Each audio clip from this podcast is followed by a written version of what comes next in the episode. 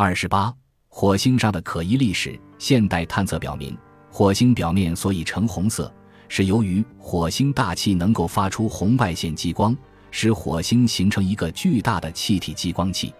火星地表易富含氧化铁而呈红色。多少年来，人们一直幻想着火星人的存在，但实际上，火星远不具备地球上的生存环境。这里的大气极其稀薄，只相当于地球三万米高空的大气。同时，大气成分以二氧化碳为主，而且异常干燥。火星赤道地区全年平均气温仅达到十五摄氏度。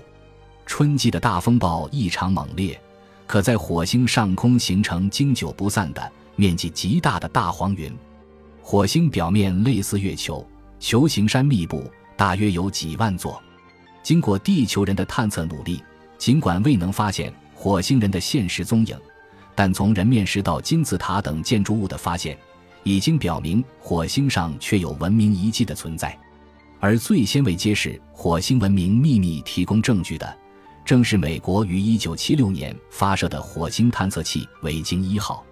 同年7月31日，维京一号拍下了著名的火星表面照片，这就是火星人面石照片。从照片上看。一处巨大的建筑，犹如五官俱全的人脸仰视着天空。该照片受到了美国宇航局的重视，为此还成立了由三名技术人员组成的专门研究小组，来分析这令人莫名其妙的画面，以鉴别是否属于自然侵蚀或自然光影所致。专门研究小组成员采用计算机最新的处理技术，对火星人面试照片进行分析。他们认定。人面石是修建在一个极大的长方形台座上，可有轮廓分明的鼻子，以及左右对称的眼睛，还有略张开的嘴巴。人面石全长为二点六千米，宽度为二点三千米。美国宇航局共存有六张火星人面石的照片，这是当初维京一号在不同的时间从不同的角度拍摄的同一物体。此外，从这些照片上还发现有类似金字塔的火星古建筑。它们地处人面石西南方向约十六千米处，其边长是埃及金字塔的十倍，体积超过其一千倍。它们对称排列在人面石的对面。除了塔形建筑，还有其他形状的一些建筑。门森·德伊比特罗是美国宇航局电子工程技师，也是专门研究小组的成员之一。他在介绍对火星人面石的检测情形时说：“眼睛部分里面有眼球，也就是有瞳孔。”眼睛部分经用计算机进行处理分析，看出内部面积很大，越往外越狭小，明显的能看出刻有半球式的眼珠。更有趣的是，仔细一看，眼睛下方还刻有像眼泪似的东西，这意味着什么就弄不明白了。专门研究小组对于人面石照片上出现的塔形物体和排列在其附近的人工建筑物，也进行了放大处理和仔细分析。分析结果表明，火星上的金字塔和埃及金字塔相同，都是面向正北方修建的。研究人员还在照片上发现，在类似古代都市遗迹的建筑物和金字塔群附近，有人工修建的城堡式的墙壁向前延伸，其墙壁的一面长达两千米，呈 V 字形耸立。从形式上看，就像地球上的古城堡似的，不知用途何在。对于火星上出现人工建筑物的事实，由于有已向公众公开过的火星人面试照片为证，已是不容否认的了。前不久，美国加利福尼亚州和马萨诸塞州的一些火星研究专家，将他们从旧资料堆中偶然发现的一组有趣的火星照片公布在报纸上。这些照片都是 L 九七六年由维京一号。维京二号探测器在飞临火星上空时成功的摄取下来的，只是因为当时照片太多而被积压下来。在这些拍摄于十多年前的火星照片上，人们可以看到一尊尊石头人像，一座座高耸的金字塔，一片片类似城市废墟的奇迹。显然，在久远的火星历史上，曾有过智能生物的大规模的文明活动。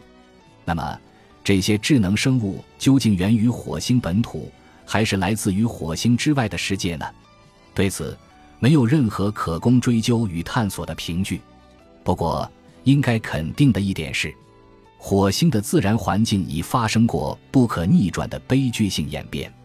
据美国宇航局的科学家们的调查分析，在距今五亿年前，火星上不仅有辽阔的海洋和大陆，而且空气同地球上一样湿润，空气成分也同现在的地球几乎相同，因此很可能存在与人相似的生物。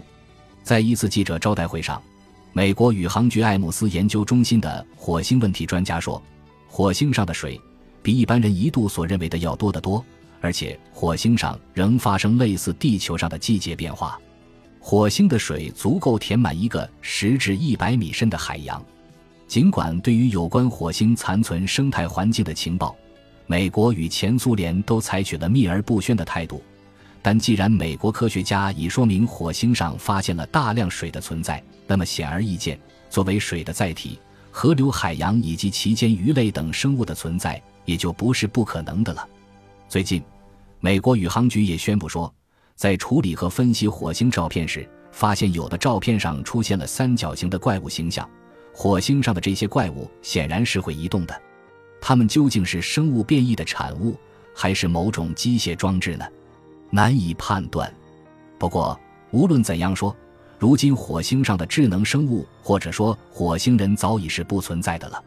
那么，这些在火星上留下了众多的石头、建筑杰作的智能生物到底哪里去了呢？难道火星人面世的眼泪是在注明火星主人的命运悲剧吗？一九八九年，瑞士天文学家帕沙向报界披露了有关火星人面世的新的内幕消息：火星上的巨型人面建筑是报警的象征。它的内部装有一部电视发射机，其最低限度在五十万年前已向地球不断的发出一项不祥的警告。据说，该电波显示了数以十万计的人死在街上的惨景，似乎表明火星蒙受了一场灭顶之灾，使得火星人个个皮黄肌瘦，并死于饥饿和干渴。帕沙提到，来自世界各地的五十位科学家已看过这段触目惊心的电视片。而苏联和美国的科学家看到该片已逾两年，其中不足九十秒的部分清晰而没有受到干扰，这是耸人听闻吗？美国宇航局成立的火星人面食特别研究小组成员认为，古代火星人的灭亡确实是由于遭遇到了某种灭顶之灾，而这种灾难可能来自于大气臭氧层的被破坏。门森德伊比特罗结合地球南极出现臭氧洞的实际说。臭氧层一破损，来自太阳的有害紫外线就会直射到地球上，地球上的生物就会发生皮肤癌，也许很快就会死亡。而更可怕的是，这些有害的紫外线会把水分解成氢和氧，结果分量轻的氢气会逃往宇宙空间，长此以往，水就会消失，而留下的氧会使土地酸化，使地表的颜色变红。火星上那人脸一般的人工建筑物的眼泪，也许就是向整个宇宙生物发出的警告。格里主力林奈坎也认为，如果我们人类现在不立即停止释放废气，防止臭氧层遭到破坏，那么我们不久就会走向与火星相同的命运。无需赘言，火星巨型人面建筑的眼睛及其古老的电波讯息，既是对昨日火星不幸灾变的纪念。也是对今朝地球可能命运的警示，并非只是杞人忧天。为了防止地球文明重蹈火星文明的覆辙，我们人类必须对此有所准备。从这个意义上说，一九八九年七月二十日，美国总统布什所宣布的将建成以月球为基地的实现载人飞访火星的宇宙计划，其内幕是不言而喻的。